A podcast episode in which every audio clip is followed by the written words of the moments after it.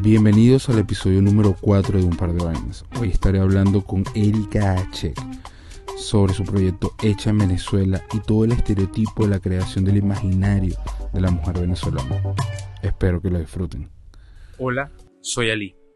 En Venezuela se ha construido un imaginario sobre lo que es la mujer venezolana y se habla que es el país de las mujeres bellas. Pero ¿qué tipo de mujer? ¿Qué tipo de belleza?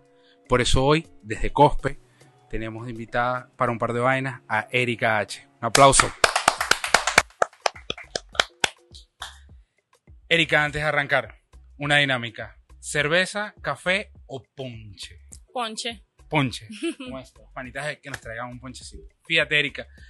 En el par de vainas sobre la luz de Caracas, había, yo te mencionaba y, me, y te mencionaba justamente por un trabajo que tienes que se llama Hecha en Venezuela, Sí. que habla sobre el imaginario y la construcción de la mujer venezolana. Cuéntanos un poco sobre eso.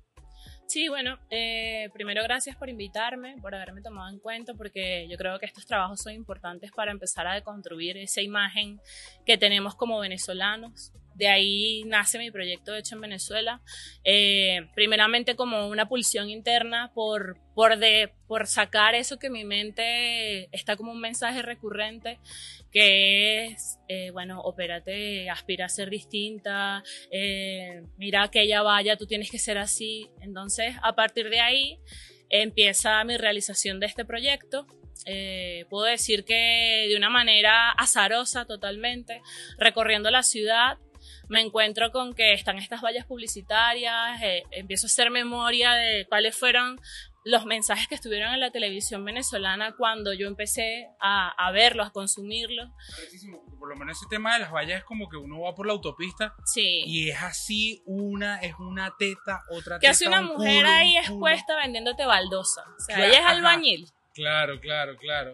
Exacto. Yo vi también uno de cerrajería también, una jeva súper explotada. Había una que también vi que es de una tienda de ropa departamental que está dividida por la mitad. Donde, Sí. Entonces, que está bien, la mujer puede ser albañil, pero es ponerla así, ¿sabes? Con los pechos al aire, con la camisa súper corta, el pelo, las poses estereotipadas, ya te está dando un mensaje de consume. Entonces, al final es la mercantilización del cuerpo femenino, ¿no? ya.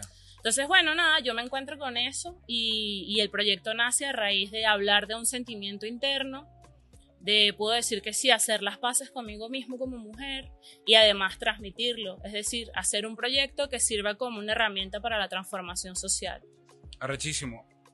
Pregunto yo, para ti, ¿cuáles serían los elementos fundamentales que construyen el imaginario de la mujer venezolana?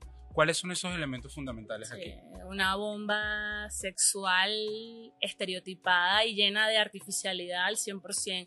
Pelo postizo, teta postiza, culo postizo, lipo, diente postizo, pómulo, quítate los cachetes, rebájate la papada, ponte pestaña, planchate el pelo y así. Ahora, y, pero eso en la realidad cotidiana está. O sea, yo pregunto porque yo, ojo, ojo, uno ve jevas operadas en la calle y tal, pero tampoco es que uno ve todas las jevas operadas. O sea, también hay como, Hmm. yo, yo también siento que hay como un tema de competencia que se produce y que, y que, bueno, yo no soy mujer, pero igual como hombre también a uno le pasa eso. Claro. O sea, uno como hombre también le es que toca... ustedes así. son los consumidores, las mujeres también son consumidores, pero ustedes son, el producto está hecho para el patriarcado. Pues. Ok, Tú puedes hacer un ejercicio básico con cinco dedos de la mano. Cuenta si llenas los cinco dedos de personas operadas que estén en tu círculo social. Ahí tú vas a ver lo que es hegemónico, ¿sabes? Quien aprecia la naturalidad, lo hay porque sí, pero no es lo hegemónico. Y quien se opera porque quiere, porque al final no es un pedo, o sea, yo no estoy en contra de las operaciones. ya. Quien se quiere operar porque se quiere operar, porque, bueno, no sé, tuvo cáncer de mama, ¿sabes? Y se quiere hacer una reconstrucción mamaria rechísimo, porque así se siente bien, pero eso es un hilo muy delgado, porque te sientes bien, ¿por qué? Porque es un proceso para la inserción social, porque así vas a ser tomada en cuenta, porque vas a tener más posibilidades para acceder a cosas, para ser tomada en cuenta, o para qué, ¿sabes? O es que, bueno, es para ti porque es para ti. De ahí está ese filo peligroso. Porque por lo menos yo también vi que en tu trabajo no solamente está, o sea, por un lado exploraste la cotidianidad de- del transeúnte, que lo mostraste con el tema de algunas fotografías que son en valla, otras que, que son, o sea, empezaste a, a- a como a hacer este, comparación entre cosas monolíticas como edificio Sí. de los años 50 comparado con grandes mujeres esculturales. Pero también hay otro tema que es que agarraste y empezaste a mezclar imágenes del metro, Mm, mezclaste también con operaciones, con hombres Sí. que observaban. ¿Qué, qué, qué narrativa hay ahí? Sí, ahí básicamente me, me enfoqué en neodocumental, por así decirlo. O sea, una especie de recopilación de datos. Ahí hay varias cosas en mi trabajo. O sea, ves las fotografías que fueron tomadas por mí. Adicional a eso, ves apropiación de imágenes de lo que sucede en la televisión nacional, en revistas que consumíamos de chamos, como por ejemplo Urbe, etcétera. Y adicional a eso están imágenes de cirujanos que fueron tomadas por los mismos cirujanos que yo los contacté en todo el proceso de investigación y ellos colaboraron conmigo grabándome las imágenes y haciendo la parte del trabajo. Pero adicional a eso hay una red de testimonios de puras mujeres donde hablan de su cercanía con este tema. Bueno, está ese fenómeno que te decía hace rato, la que se quiere operar porque sí, pues, la que se quiere operar porque todas sus amigas lo hacen, la que estuvo al borde de la muerte y menos mal no se operó, y la que se siente mal porque dice que si no, no es tomada en cuenta, cuando se sienta en el, en el autobús, en el metro, se le paran, la ven, tal. Lo que me decías acerca de los edificios tiene mucho que ver, porque eh, a raíz del segundo boom petrolero, ¿verdad? Nosotros tuvimos aquí eh, un proceso de intromisión, por así decirlo, o sea, hubo un proceso de contratación muy amplio, arquitectos europeos. Eh, nosotros tenemos como muy marcado la arquitectura de Le Corbusier. Y Le Corbusier es un tipo que muy respetado en el brutalismo arquitectónico y todo eso, pero tenía un mensaje muy claro que decía, arquitectura para ser consumida por los hombres y para los hombres. Qué Entonces arrecho. habla de unos elementos de la monumentalidad. Monumentalidad. Y como tú ves a la- lo que me decías hace rato, bueno, una bomba de sexualidad estereotipada, pero monumental, ¿sabes? Claro. Una jeva monumental, los viejos más o menos dicen esa Claro. frase. El beta, el beta de la Jeva Caballote y tal. Exacto, entonces que estén esas vallas gigantes, en esos edificios gigantes, es un mensaje que no está decodificado para el usuario común, ¿sabes? Tiene un mensaje ahí imponente de presión, de sumisión y además que tú como mujer, en este caso mi persona, vas pasando por ahí, ves eso y dices, verga, no le llego ahí, ni físicamente, ni de tamaño, o sea, Claro, es imposible. Entonces claro. es una aspiración a la que nunca vas a poder llegar. Verga, pero entonces estamos hablando de que existe una cultura visual venezolana donde hay un sometimiento a lo que esté fuera de lo que se plantea como el parámetro hegemónico. Sí, no, pero además te tengo otra perla. En 1952, cuando estaba aún la dictadura de Pérez Jiménez, se dieron las primeras elecciones en el país, en dictadura, para votar por la mujer más bella. Entonces, es donde nace el concurso Miss Venezuela. Nah. Y yo pudiera decir, o sea, fueron las primeras elecciones que se dieron en este país gracias a lo que a que Estados Unidos vino con la Pan American Airlines a buscar una persona que los representara para el concurso de bikinis afuera. Entonces, a partir de ese momento empieza como eh, un mensaje genérico a parecernos a algo que no somos. Entre Europa, Estados Unidos. Entonces, siempre hemos tenido como esa marca ahí y, bueno, la mujer el estereotipo ha existido años atrás. La mujer siempre es más afectada en, en elementos sociales, ¿no? Por así decirlo, económico, etcétera. Entonces ese mensaje ya viene muy marcado a parecernos a socialmente, económicamente y bueno, ahí Claro, está el tema del claro. estereotipo presente, pues. Fíjate esto, hemos hablado sobre el beta del- de, la imagen vallas publicitarias. Hemos hablado de televisión venezolana, que además es una vaina demasiado, o sea, es atosigante. Es atosigante porque tú te encuentras con el beta de que programas en horario prime time eran justamente... Ya me acuerdo de El hermano Coco. Nah, huevona, ¿te acuerdas? Hay un video, hay una parte del video que tengo que dice, entran todas las mujeres así, pam, pam, pam, en traje de baño. Y él dice, ¡ay! Llamen a la Asociación Protectora de Animales, ¿sabes? Es como marico, en serio, a ese Claro. nivel. Pero fíjate esto, nosotros entonces somos criados en función de un tipo de, de- de comedia Hmm. que va como en ese Hmm. camino. Ahora pasamos a las redes sociales, porque además tu proyecto yo lo conocí fue a través de las redes sociales. O sea, yo vi tu perfil de Instagram de Erika H y era rechísimo porque era como una galería en la que tú tenías que ir decodificando parte por parte, era como una, como una sala de museo. Pero también en Instagram empiezan a aparecer cosas aquí en Venezuela en vainas súper famosas como Tu Citan Rosa, Hmm. que te lo contaba así como que, verga, hay cosas con las que me río hay cosas con las que digo, verga, no puede ser. He entrado en discusiones con gente que me dice, no vale, tu cine rosa hay que cancelarlo porque esa vaina lo que, lo que hace es que... Es la cosificación. Es la cosificación. En su máxima expresión. Hay gente que me dice, tu cita rosa tiene que existir porque, coño, sí, eso muestra la mierda en la que estamos y tal. ¿Cuál es tu opinión sobre el beta de tu cita rosa?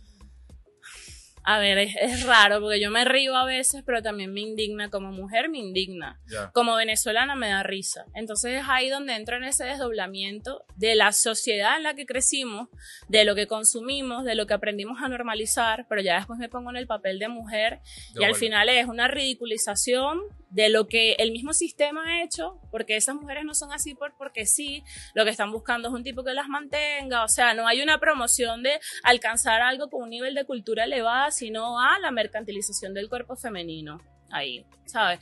Yo he visto concursos como, bueno, tucímetro, no sé qué, y bueno, sí, ¿sabes? Soy venezolana, nos gusta la joda, a veces le doy, otras veces es como que me digo, marico, no hace falta esto, o sea, no, no era para tanto realmente, ¿sabes? Claro, claro. Y ahora, fíjate, tú viniste, porque además este proyecto lo arrancaste, lo tomaste las fotografías aquí, pero además Erika fue becada por la escuela EFTI y además ahí tuviste como todo un desarrollo, un poco tu experiencia ahí con tu proyecto, ¿cómo Sí. fue?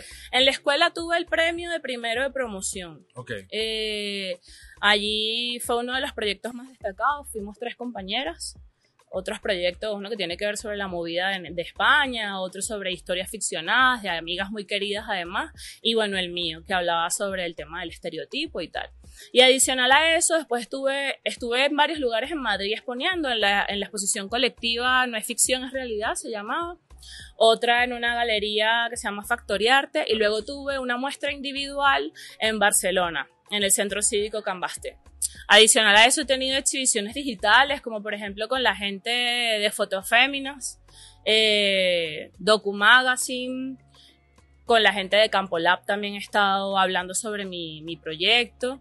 Y bueno, la verdad es que ha sido bastante interesante. Me gusta porque a raíz de que el proyecto se va mostrando, veo que hay más gente en conexión de lo mismo, que hay más gente que siente que este proyecto es necesario y eso más allá de un tema egocéntrico, o sea, no tiene nada que ver. Es más humano, es más de mujer, es gratificante. Cuando viene una mujer y me dice, verga, chama, tu trabajo hace falta que otras mujeres lo vean porque de verdad genera empatía, yo también lo siento. O sea, en estos días estaba con una amiga que me decía, es demasiado heavy porque mi papá me decía que cuando me saliera el gordito de aquí arriba de la rodilla ya tenía que empezar a hacer dieta. Entonces, Mierda. como venezolanos eso es un peo muy normal, pero además no es únicamente central en Venezuela, está pasando en Europa, está, bueno, en, en Estados Unidos. A mí me interesó muchísimo una cosa en, en la investigación, que era que Venezuela es el quinto país con más operaciones de pecho. ¿Qué? Sí, pero el tercer país con más operaciones per cápita. Anualmente se destinan más de 200 millones de dólares para operaciones estéticas, etcétera. Todos estos datos según la Sociedad Venezolana de Cirugía y tal. Pero es interesante porque, o sea, tú, no, bueno, en Estados Unidos pasa más, en México pasa más, en Brasil pasa más, no, bueno, Venezuela Bueno, está tú sabes- peleando ahí. Tú sabes que hay, una, hay un beta, por lo menos, fíjate. La, generalmente la gente cree que cuando tú elaboras un proyecto fotográfico o tú eres fotógrafo, tú simplemente es que tienes que hacer una foto arrechísima. Ah, no, vale, hacer- yo en eso. Ve, ve, y que no, tiene que ser una serie. A mí me pasó, o sea, cuando yo lancé, de hecho, yo hacía mención a tu proyecto justamente un poco por eso. Porque era como que ya va. O sea, una cosa es la foto bellísima que Mm. Instagram tú puedes dar y la gente se queda pegada, pero otra cosa es las líneas narrativas que hay gente que está expresando. Claro. Te pregunto yo, trajiste el proyecto para acá, para Venezuela. Percepción de mujeres venezolanas con respecto al proyecto. ¿Sientes que puede generar eso como una especie de que, mira, ya va? O sea, los proyectos fotográficos, uno como fotógrafa debe más bien en- enfocarse en betas de investigación Mm. Más que hacer la foto más arrecha. Sí, bueno, allí yo, por ejemplo, respeto muchísimo a la gente que se pone con una Hasselblad, una cámara de placas, respira, medita, tal. Plon Annie Lewis. Está bien, arrechísimo, me encantaría, ¿sabes? No tengo ningún problema, pero yo soy más de pulsión, ¿sabes? Entonces es como que veo algo aquí, taca, lo agarro, veo algo allá, taca, lo agarro. Y, y ya después que me doy cuenta que tengo esto, qué es lo que está hablando mi interior, digo, a ver, este este tema, entonces vamos a profundizar, a investigar sobre ello. No es que realizo la investigación previa ni nada. Y por ejemplo, yo con este trabajo tengo aspiraciones a que llegue, claro que sí, o sea, de que se masifique, pero no es mi visión para nada elitesca. No pretendo que mi proyecto esté en un museo, en una galería de arte. Sí está rechísimo, porque esos espacios también hay que no, pero yo vi una vaina que tú sacaste un video justamente que agarraste y te lanzaste para la calle, pegaste esa El malandreo.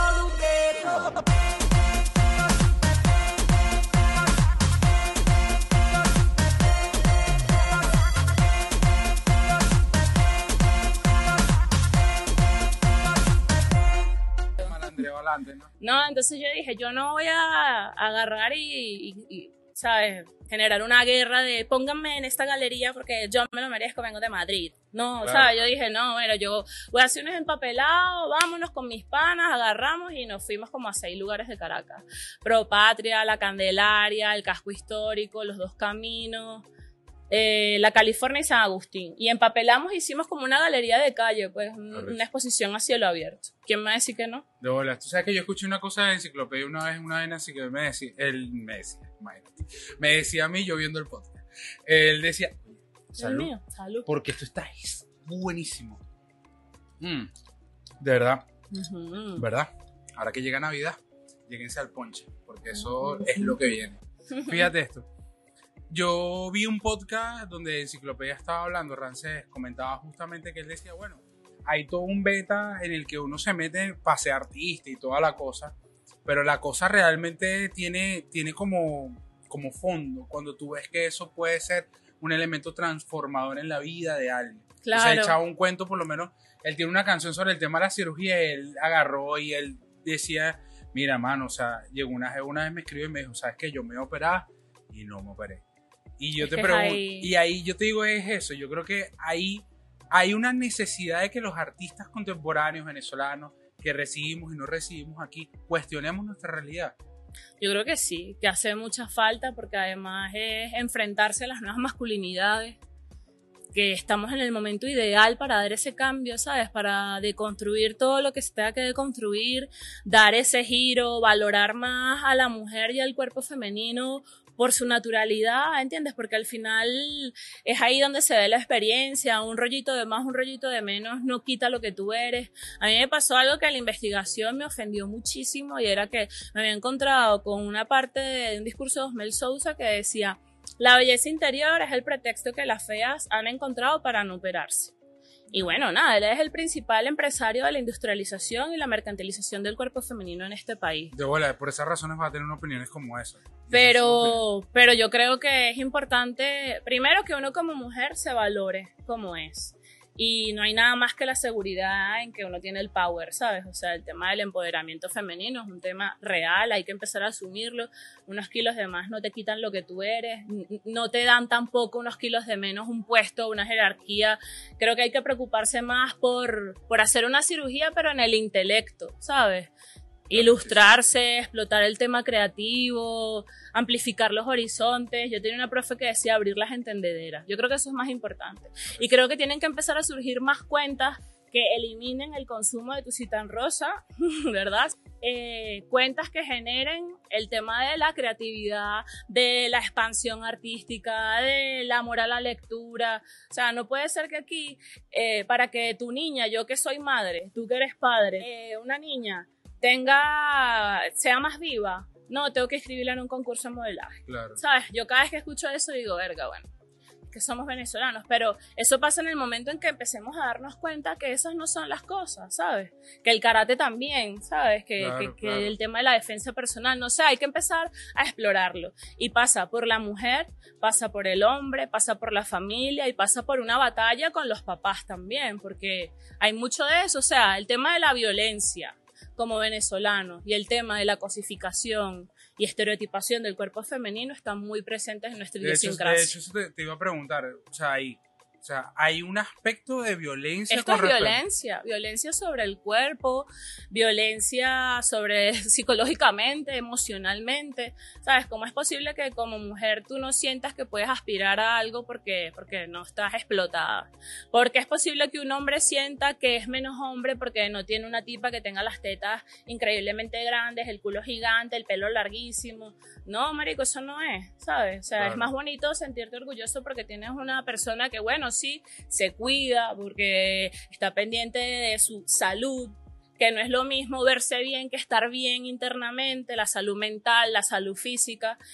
De una geo equilibrada, tengo un geo equilibrado que tiene un cuerpo que es el cuerpo que tiene, que es de la vida, que va a ir en detrimento a la par vayamos creciendo, pero se valoran otras cosas, pues. Para ir cerrando, nuevos proyectos? ¿Hacia dónde vas encaminada ahora? ¿Hacia dónde va el proyecto investigativo? Sí, bueno, a ver, yo me encuentro en esa fase, ese, ese hype que te lancé hace rato de 1952 forma parte de lo que estoy haciendo ahora. Total, eso, eso, yo creo que eso es, yo, eso yo creo que no está, eso nadie lo dice. Sí. Eh, me encuentro en eso, me encuentro en la, en la memoria histórica, en el archivo de la prensa. O sea, estoy como en tres elementos. Estoy interesada en el cuerpo político, en el cuerpo económico y en el cuerpo social. Y medular a eso está el petróleo, la arquitectura y la mujer. En eso me encuentro ahora. No, no, arrechísimo, arrechísimo. No, bueno, justamente por esta razón es que nosotros tenemos que tener estas conversas porque, o sea, hay cosas que uno puede decir ahí un par de vainas, cosas que puede mostrar, cosas que la gente puede ver en Instagram, pero eso no es todo, eso solamente es la punta del aire. También hay que darle paso a estas conversas justamente para abrir nuevos caminos y además para gente que también esté desarrollando procesos creativos puedan ir, puedan ir avanzando. Entonces, de verdad, ha sido un placer que hayas estado aquí, de verdad que puedas compartirnos además esa visión que me parece que además es rechísima, que permite utilizar herramientas como el Instagram, como herramientas de construcción social, que además yo apuesto bastante a eso. Creo que nosotros los venezolanos nos merecemos trascender a otra cosa que somos ahorita y tratar de, quitarnos esos letargos que tenemos. Me quisiera de verdad que compartieras unas palabras, sobre todo para los nuevos artistas venezolanos que están aquí. ¿Qué, qué, qué hay que investigar? ¿Hacia dónde hay que avanzar? Sí, yo creo que hay que dejarse llevar, o sea, tomar fotos, salir a tomar fotos y ya después ver qué es lo más recurrente ahí, sobre eso investigar. Ahí empiezan a hablar muchas cosas y a partir de ahí se construyen las narrativas. Yo creo que no es tomar foto, bueno, sí, yo admiro al paisajista, al retratista, pero estamos ávidos y muy necesitados de saber historias, de saber cuentos y nosotros tenemos esa responsabilidad también como fotógrafos, como videógrafos, artistas visuales. Entonces mi consejo es hacer, que hagan y nada, seguro resultará algo maravilloso porque así lo estoy haciendo yo. Arrechísimo, arrechísimo, vale, un aplauso, vale. Gracias, gracias. Un aplauso, un aplauso, un aplauso, de verdad, de verdad, un placer por estar aquí, de verdad, Cospe, un placer por estar aquí y presentarnos este espacio y este punch increíble que deberían todos comprar en diciembre porque es demasiado bueno. Mm. De verdad los invito a seguir la cuenta de Cospe, Gospe Café, a seguir también un par de vainas en Amorales Piso Piso Piso, a seguir a Erika H en Erika Piso Achec. Achec, así como suena, así que cada vez que lo dice le mandas buena vibra a la gente. H-S. y nada, y nos vemos entonces así en el próximo par de vainas. Muchas gracias. Gracias. gracias.